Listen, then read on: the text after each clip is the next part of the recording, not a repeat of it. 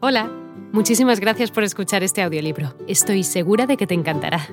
Me llamo Ana y a continuación podrás disfrutar de un previo del libro completo. Si te gusta lo que escuchas podrás descargártelo completamente gratis desde mi web, www.escúchalo.online. Un abrazo. Un bongo remonta el Arauca bordeando las barrancas de la margen derecha. Dos bogas lo hacen avanzar mediante una lenta y penosa maniobra de galeotes. Insensibles al tórrido sol, los broncíneos cuerpos sudorosos apenas cubiertos por unos mugrientos pantalones remangados a los muslos, alternativamente afincan en el limo del cauce largas palancas cuyos cabos superiores sujetan contra los duros cojinetes de los robustos pectorales y encorvados por el esfuerzo le dan impulso a la embarcación, pasándosela bajo los pies de proa a popa, con pausados pasos laboriosos, como si marcharan por ella. Y mientras uno viene en silencio, jadeante sobre su pértiga, el otro vuelve al punto de partida, reanudando la charla intermitente con que entretienen la recia faena, o entonando, tras un ruidoso respiro de alivio, alguna intencionada copla que aluda a los trabajos que pasa un bonguero, leguas y leguas de duras remontadas, a fuerza de palancas o coleándose a tres de las ramas de la vegetación ribereña. En la paneta gobierna el patrón, viejo vaquiano de los ríos y caños de la llanura pureña, con la diestra en la horqueta de la espadilla, atento al riesgo de las chorreras que se forman por entre los carameros que obstruyen el cauce, vigilante al aguaje que denunciare la presencia de algún caimán en acecho. A bordo van dos pasajeros, Bajo la toldilla, un joven a quien la contextura vigorosa sin ser atlética y las facciones enérgicas y expresivas le dan una prestante gallardía casi altanera. Su aspecto y su indumentaria denuncian al hombre de la ciudad, cuidadoso, de buen parecer, como si en su espíritu combatieran dos sentimientos contrarios acerca de las cosas que lo rodean.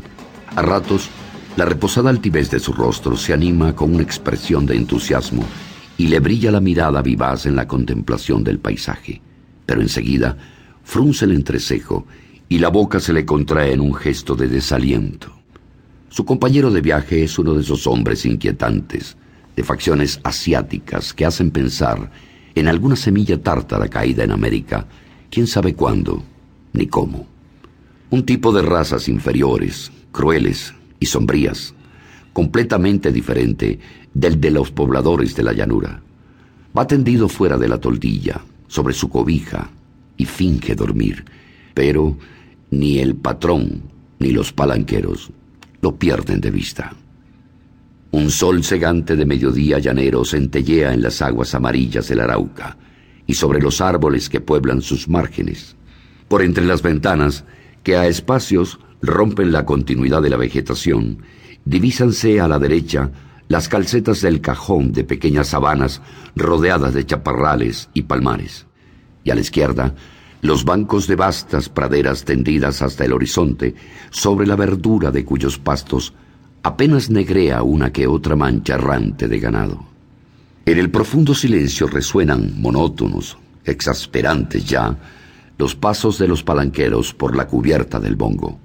Ya estamos llegando al palo de agua, dice por fin el patrón, dirigiéndose al pasajero de la toldilla y señalando un árbol gigante. Bajo ese palo puede usted almorzar cómodo y echar una buena siestecita.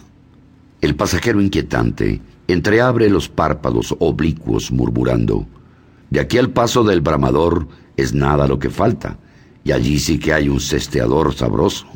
Al señor, que es quien manda en el bongo, no le interesa el cesteadero del bramador responde ásperamente el patrón, aludiendo al pasajero de la toldilla. El hombre lo mira de soslayo y luego concluye, con una voz que parecía adherirse al sentido, blanda y pegajosa como el lodo de los tremedales de la llanura. Pues entonces no he dicho nada, patrón. Santos Luzardo vuelve rápidamente la cabeza. Olvidado ya que tal hombre iba en el bongo, ha reconocido ahora, de pronto, aquella voz singular. Fueron tres imágenes claras, precisas, en un relámpago de memoria, y Santos Luzardo sacó esta conclusión que había de dar origen al cambio de los propósitos que lo llevaban al Arauca. Este hombre viene siguiéndome desde San Fernando. Lo de la fiebre no fue sino un ardid. ¿Cómo no se me ocurrió esta mañana? Dijo para sí mismo. En el momento que le permitió embarcarse, no sospechó que ese hombre tenía un plan. Ahora lo observa de soslayo y se pregunta mentalmente, ¿qué se propondrá? Este? Hola de nuevo. No está mal para ser solo una pequeña muestra, ¿verdad? Si te ha llamado la atención, recuerda que encontrarás este audiolibro completo y gratis en www.escúchalo.online.